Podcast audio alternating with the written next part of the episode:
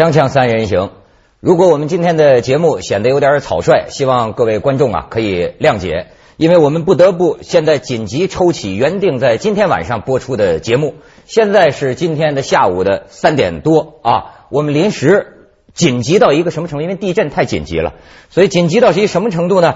我这个主持人啊，除了看电视新闻之外，关于这次地震，我不比观众知道的更多，这些资料都没来得及看。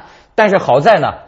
我们临时抓来这么两位嘉宾，呃，王斌老师，还有咱们这个汪永辰老师。哎呀，我觉得你跟我们来做做这个节目啊，太合适了，因为你就常年奋斗在那一带地区。这个我四月的十三号到二十六号都是在就是在这个沿线采访，而且是和凤凰台的江河水啊。这个汶川，你先给我说说是什么地方？因为现在我来的路上，他们这一路个电话给我讲说。到现在为止，这数字死了九千多人，但是说呢，这还是在外围地区的统计。实际上到现在为止，好像还不知道我们的救援队伍啊进不进得到这个汶川里头。总理下命是今天晚上必须打通，因为那边所有的消息都没有。对，我觉得也从来没有听说过，就是说灾害已经发生这么长的时间了，救援的部队还进不去。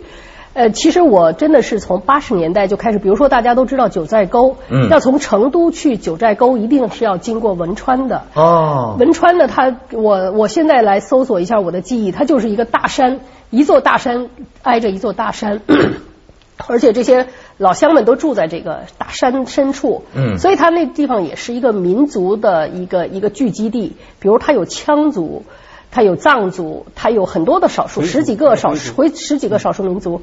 这个少数民族聚居多，其实有一个很好的的它的原因，就是大山，这些人迁徙经过这儿，他不容易再出去，所以就留在那儿了。所以大山深处很多时候也叫民族的走廊。哦。那人口就是比较稀薄，对，人口不一定很多，但是这些年来汶川建设的不错。我们就是江呃江河，我们有一个江河十年行，嗯，我们从那边走的时候，这些年来，特别是我觉得都江堰，我们这两天在电视上一直看到都江堰哈。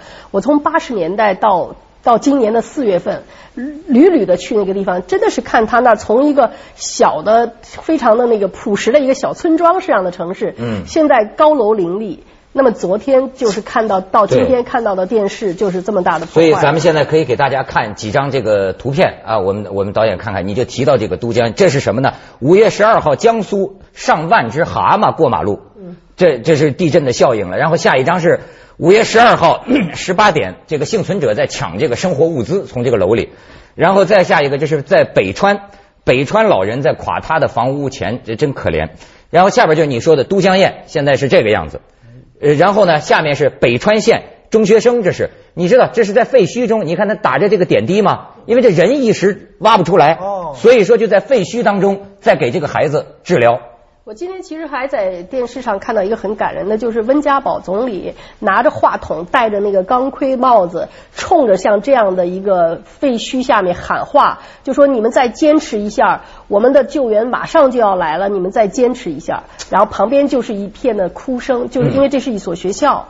这些家长们都在等着自己的孩子能不能从顺利的被救出来。哎呦，我看他们这就是在绵绵绵绵绵绵竹吧，还是呃绵绵竹已经是这个一片漆黑，一片漆黑。然后这个现在是缺水、缺粮，什么断电。然后说成都四百万市民在街头过夜了。对我这个，我给那个成都的，因为跟成都我完全没有办法打电话，就发信息。我问问一些朋友们的情况，他们就说实在太累，就有时候晚上就想回去睡一觉。刚刚走上楼梯，咣咣咣咣就开始震，又逃出来。对，现在所有人都疲惫的不行，只能在路上。而且六级以上的地震已经有两次。两次。这个余震也是很很多的时候，就是说第一次震的时候，有一些房子可能裂啊或者什么的。但这个余震，我曾经在唐山大地震的时候，我在天津，我就是站站在那个地方的时候，开始觉得那地方没事儿，后来就是一个很也不是很大的感觉，不是很严重的地震余震，那个房子就倒了。哎呦，对呀。但是我觉得以往也经历过哪儿震中的是这种七八级的大地震，但是这次怎么波及范围这么样的广啊？就是到处，你好像王老师，昨天你是怎么知道的吧？昨天我是太浅，我先跟你说，这次地震的那个地离地表太浅了啊。昨天你昨天我是和一朋友在通通话，我是坐在一个桌前，你就觉得这个桌子突然像在大海里就飘起来了，没错，时间非常之长，有几分钟，绝对不是。我们偶尔的在北京时候感受地震，就哐当一下，你突然感觉到，然后过一下哐当又又来两下。这次不是，这次不是这么动，它是飘着。我因为在感冒我还给朋友说我那朋友是在南方，南方离那个震区也不是太远。我在说这个话的时候，他那边没有感受。他说你是不是病了？你已经犯晕了。我说那可能是我在犯晕，我根本没有想到事情，因为是在飘嘛。挂了电话之后，他感受到地震了，那我就奇怪了，是北京正在前呢。我跟你讲，这个头晕的感觉是在北京所有人的感觉。对你知道我我昨天呢两点多在三十二楼，也是在书桌前，我开始觉得我头晕，特别像低血糖。我觉得，哎，我就我说我怎么就怎么晕了？后来过了一会儿，我才发现不是我晕，是楼晕，这个楼子晃。对我这这，然后我赶快背起小包就下来。然后你知道我我还想坐电梯嘛？一一打开电梯，电梯里头的人呐，哇叫起来了。因为都是匆匆忙忙的小保姆，什么就往下跑，然后一见我又进去，下到楼底下，然后开始问怎么回事嘛？怎么回事？好像十楼以下的朋友，我打电话问，我说出来吧，出来吧。他说我没感觉，一点感觉都没有。然后我就打电话给我们节目组，我说我这儿好像是地震了，我也不知道是什么原因，完全是这种水平的对，它不是颠，它是它是这么悠的，灯都悠的晃，那个门都嘎喳喳响。然后过一会儿，我们节目组的给我查，我就发现这个事情，他们在电话里跟我说，说到处都在地震，说是跟我讲，说是上海也有震感，唐山、云南、什么呃常州啊、甘肃、苏州，甚至到后来说台湾、香港。还有泰国我，你知道他当时给我一个幻觉，我怎么觉得全全国都在地震，全世界都在地震的那种感现在觉？说是半个亚洲，半个亚洲都在有震感，这是可能是有史以来第一次就是波及这么大的。这么大的，对，真的是没。我觉得有两个，我觉得是没几乎没听说，一个是这个，就是说半个亚洲都在有震感，还一个就是已经发生到现在已经差不多二十四小时了吧？嗯到我们现在居然重灾区还没进去。对，这我还想问问你，你说你去过汶川那儿？咱们按说这次啊，我看他那个港台那边还夸呢，说这个中国政府对反应急速，跟上次雪灾那个那个那个不能比。据说是，就说我们对地震有经验，包括新闻媒体啊，这中央台夸也挺快啊，一下子就报道。但是我看什么空降兵都去了，怎么还进不去呢对？你，我其实我的第一感觉就是说，为什么不去空降兵？因为在地下的那个车进不去，那是肯定的。因为我刚才说那全都是大山，而大山一滑坡吧，嗯就是其实我我们这两年经历了太多的滑坡，比如像怒江那儿，我们经历一个滑坡，我们十分钟。开进去开的路程，然后我们出来的时候下雪滑坡，走了六个小时。就是他要他一你那个山，你想想，跟我我们我们曾我老说，我们曾经有一个争论说敬畏自然，人家说嗯我们是反科学反人类。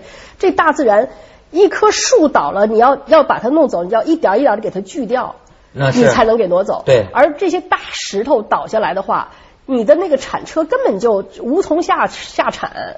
啊，你就你想想，现在它整个一片一片的山的倒了，你那车怎么能进得去？你像我们在这个这个呃都江堰的前面有一个紫坪铺，嗯我们零六年江河十年行第一次到那儿去的时候，那个司机就跟我们说，这儿的路老要被这个泥石流淹了，就是他们修了这个电站或者一些水利设施，或者说一些工厂、一些工程以后，它造成的那个滑坡是经常的，因为它本身那个地质就很脆弱，就是一个地震多发带，而且它也是一个泥石流多发带。哎呦，你山上的这个石泥石流一流下来，你人是很难。哎呦，你讲这个紫坪铺啊，我有紫坪铺的消息。你看啊，这个有一个当时地震的时候，从汶川坐大巴去成都，他经过汶川那儿的一个镇，就说他是从汶川逃出来的。这个逃难者，这新华社记者的消息嘛，这逃难者说，我看见村庄消失，汽车消失，水库上升。然后你看他是什么呢？他说当时啊，他目睹说他他所乘坐的大巴车刚经过汶川县映秀镇。记者这儿还标明说，这个镇从地震发生以来到现在跟外界没有任何联系。然后这个目击者说呢，地震发生时，我看见紫坪铺水库的水位猛涨，我还看见山上的村庄在泥石流中瞬间消失，场景十分可怕。他跟另外八个乘客啊迅速离开汽车，步行这个逃命。看见了山上的村庄在泥石流和塌方中消失，看见许多车辆也被泥石流冲走，或被山体塌方的巨石击中你看正是你。先去一下广告。锵锵三人行广告之后见。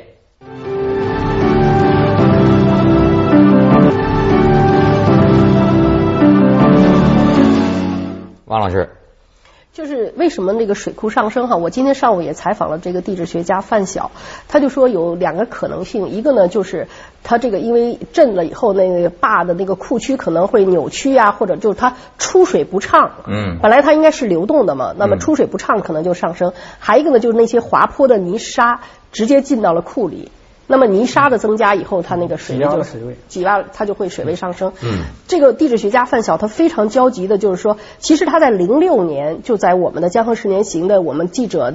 出发前，他给我们的培训上面，我们的采访上面，他就有一个，他就跟我们说过一段话，我今天也带来了哈。他说，四川岷江上的紫坪铺水坝高一百五十六米，库容是九点六三亿方，其上游还有一系列的梯级大坝。面对岷江上游曾多次发生七级以上的地震的强震区和大规模山崩主江溃坝的历史背景，一旦类类似叠溪，我们知道叠溪是一九三三年发生的，就在岷江浪上的一个大坝，当时造成了巨大的的。伤亡，要发生那样的事件的话，不堪设想。所以地质学家现在，我今天上午采访还知道，水利部已经几乎是全出动，全就是说中相关人士都出动，因为在我们中国的各种大坝和中小坝里面，有百分之四十是并险的水库。那么这些水库如果裂缝，像现在紫坪铺新华社报道消息，像你刚才说的，已经有裂缝，而且它的这些厂房也有塌陷。如果这个要再造成洪水，上来的话，那就真的是非常。我们刚才一编辑跑过来后说，好像好像说那个地方啊，还有一个化工厂发生了泄漏，这都是扩大灾情了。这个的对地质学家管这个叫次生的这种灾难，就是主灾是一个地震，但它随后发生的这些灾难，比如说现在在北川那个地区也有，就是这因为塌方嘛，形成了一个湖面，那么这就水位抬升。嗯。如果这个湖面是在水库水库上，那么这这个它要外溢。那这个的影响是你你你看你看，刚才我们的编导说啊，就咱们下午下现现在是下午三四点钟啊，他说一分钟之前成都又震了一下。刚才我来之前我就看那个中央台不是一直在频繁在报道吗？嗯。他那个有一个地地那个地质这个监监控地地震监控监控那个仪器仪器，然后这前面是电脑，不断的唱嘟嘟嘟声，然后就问这个嘟嘟声是什么？就是震一次它就会嘟一声，在四五级以上。那么我在那在那看了大概不到十分钟，震了两次，那就说明又震了两次。你就可以想想，它这个不断的频这么频繁的，唐山大地震，我的印象中都没有这么频繁。对，所以我刚才在来到的路上的时候，我一直在跟这个地质学家范晓在通电话。我说，作为地质学家，你有什么要要告诫我们老百姓要注意的？对。他说，如果要是在当地哈，在四川或者是震有震感的这样的地方，如果是要住在水库或者是这样的这样的水面旁边的人。应该应该撤离，应该撤离。对，那那那肯定。这个是这个地方政府和当地的这种，如果有民间组织的话，应该组织撤离。这个是很危险的。这个水啊，我还想起一个一个一个一个新闻，今天爆出来，说在湖北恩施。实际上，所以说说这地震是不是有先兆？是在四月二十六号，在恩施啊有一个村儿，这个村儿有一个蓄水塘叫观音塘，蓄水量呢八万立方米，然后就突然之间消失了，消失了。只现在就剩下鱼，那鱼都都没水了，喝那个淤泥，那么就突然一下消失。当地那个老乡就说，还有那个巨大的轰鸣，然后就说这种现象在他历史上啊，呃，就发生以前就发生过三次，一次是一九四九年，一次是一九七六年，一次是一九八九年。你看这第四次是二零零八年，就突然一下，就说所以说这个大自然呐。我有朋友说那个重庆，他不是说成都，重庆说最最近是奇热。就是超出以往，本来是这这个月份是不应该这么热的，应该到六月，它现在就非常非常热。现在就是说，当地的那个气候啊，这这几年当地的气候已经是非常异常了。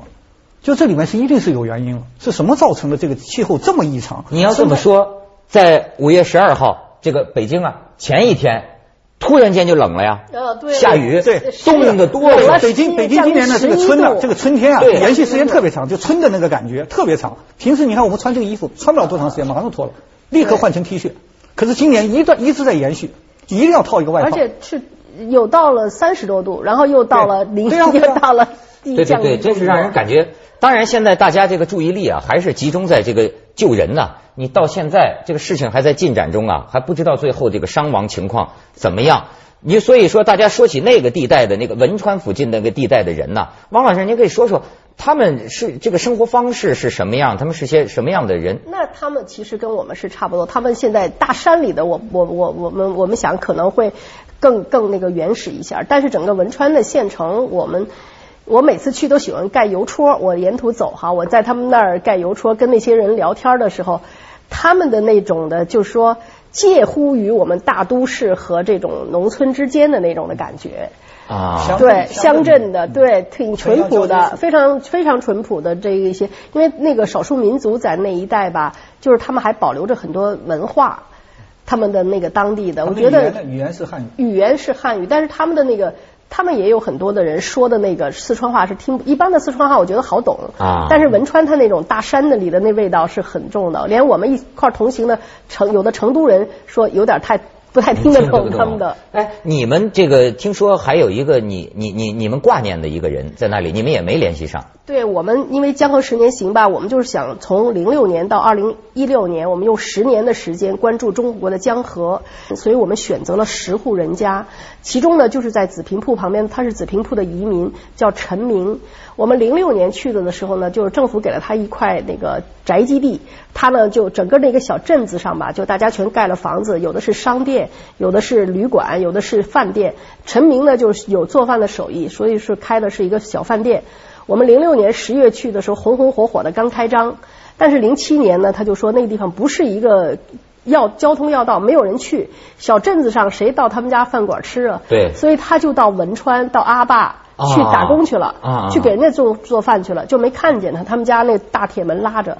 然后我和凤凰江河水，嗯，就是这个四月的十三号，我们到他们家的时候，他回来了，摆一个小烟摊儿，就靠小摆小烟摊儿来度日。昨天一听说这个事儿，我就开始给他打电话。我是有他的手机，没有他的座机。后来也要到了座机，一直打不通。所以我真的是，如果知道陈明家的人要看到了这个哈，我希望他能告诉我们他们家是不是平安。因为他们家去年十呃就是呃十一月的十二月的时候，刚刚生了一个小女儿。这个孩子还抱在手里。像这样的人，在在现在这次灾区当中，不定有多少呢？咱们先去一下广告，锵锵三人行，广告之后见。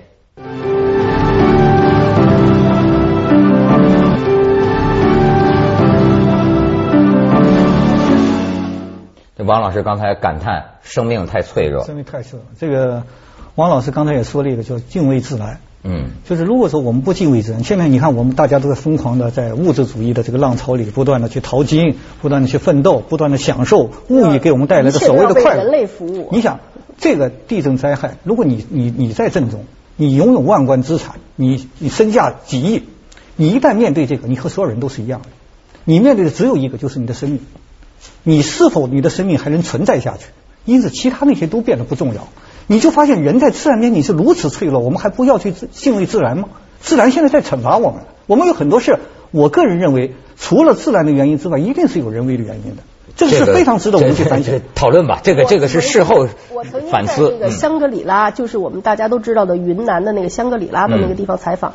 那年是九九年，我在采访世妇会的时候，有英国和这个荷兰两个非常漂亮的花园。他们说他们的很多的杜鹃花都是十九世纪植物学家从中国带到那儿，现在成了他们的后花园。而且荷兰现在大家都知道鲜花出口的大国。对。他们的这些花儿发源于我们的这个云南的香格里拉，但是我在那儿看了很多大山的眼泪，就是被全都被砍了的树，就是我们的森林工业。当然我们现在已经停止砍伐了，但是这些砍树以后呢，就造成巨大的泥石流和滑坡。我在那儿的时候就看到了一个一个七十人的村庄，在一次这个泥石流中瞬间就消失了。这次就说这个地震也不定带来多少泥石流呢。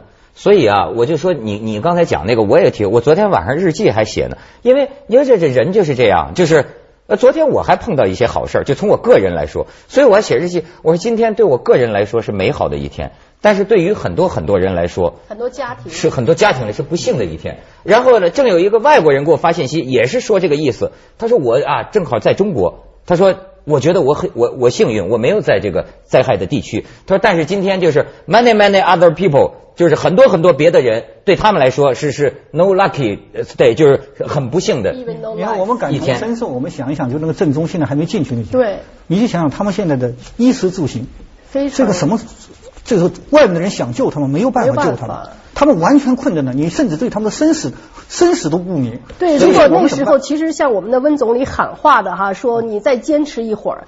我我曾经采访一个人，就是他一个一个尸体，他的朋友说，就是他是绝望了。其实他再走两三步，就是能看到一条路。只要这个人要有希望，他就会去争取。绝望会使他生失去一切，失去生命。求生，你看每次地震，咱们都能听说。所以说，你说现在要不说就焦急嘛？因为我们都能够想象到，就过去我们有这个经验，可能有些人在那个地震的那个倒塌的底下，坚强的这个维维持着生命。是吧？就是等着救援来，有的能等一天、两天，甚至有这个最长生存记录十几天的。对。所以你想到这些啊，你更觉得得尽快进去。所以在这儿，我也特别想借用这个呼吁一下哈，就我们中国的环保 NGO 也好，就说这些民间组织，我们以前老说面对这种重大的灾难的时候，我们还没有经验，我们不知道怎么办。那么这次现在面对这样的一个灾难的时候，我们环保 NGO 也好，我们各种的民间组织也好，我觉得真的应该配合政府，应该组织起来，应该帮助那些受受伤受灾的人。有我们中国老话叫有钱的出钱，有力的出力。没错。我们还有一个就是发挥你的优势，就是你像我们作家，我们在这种时刻想想我的身份可以做什么。像媒体，我们今天就紧急的做一个节目，来告诉大家真相，来告诉大家我们能做什么。你说对了，我们除了这个行政管理机构之外，中国真的是需要扶持一批社区的自发的这些组织。遇到大大灾的时候，政府出面，还有我们自发的组织也要出面。对对，我们今天我们现在多少次灾难就有这个北京的民间组织就我我们发起召开紧急会议啊，我们北京的这些 NGO，我们在这种时刻我们能做什么？我觉得我们平时我们有很多。原因是要做事情或不能做事情，但是在这种关键的时刻，我们只有一个说话，就说我们要去帮助这个最需要我们帮助的人。哎呦，我发现啊，所以说灾难当然是不幸的哈，但是这一下子你也能感觉到，好像这次的灾难因为面积广、影响大呀，突然间他们说从第一个听到消息开始，马上就开始捐钱了，甚至我们有一个同事就是预计。可能这次会形成一个特别大的一个捐款的这么一个热潮，好像现在感觉全世界都在为了这个这个捐钱，各个国家的主要国家领袖开始表态，对对对，完全支持中国。所以现在是情况啊，其实十万火急。他说那儿的云层太厚，直升机没法降落。对，为什么到现在路面层级？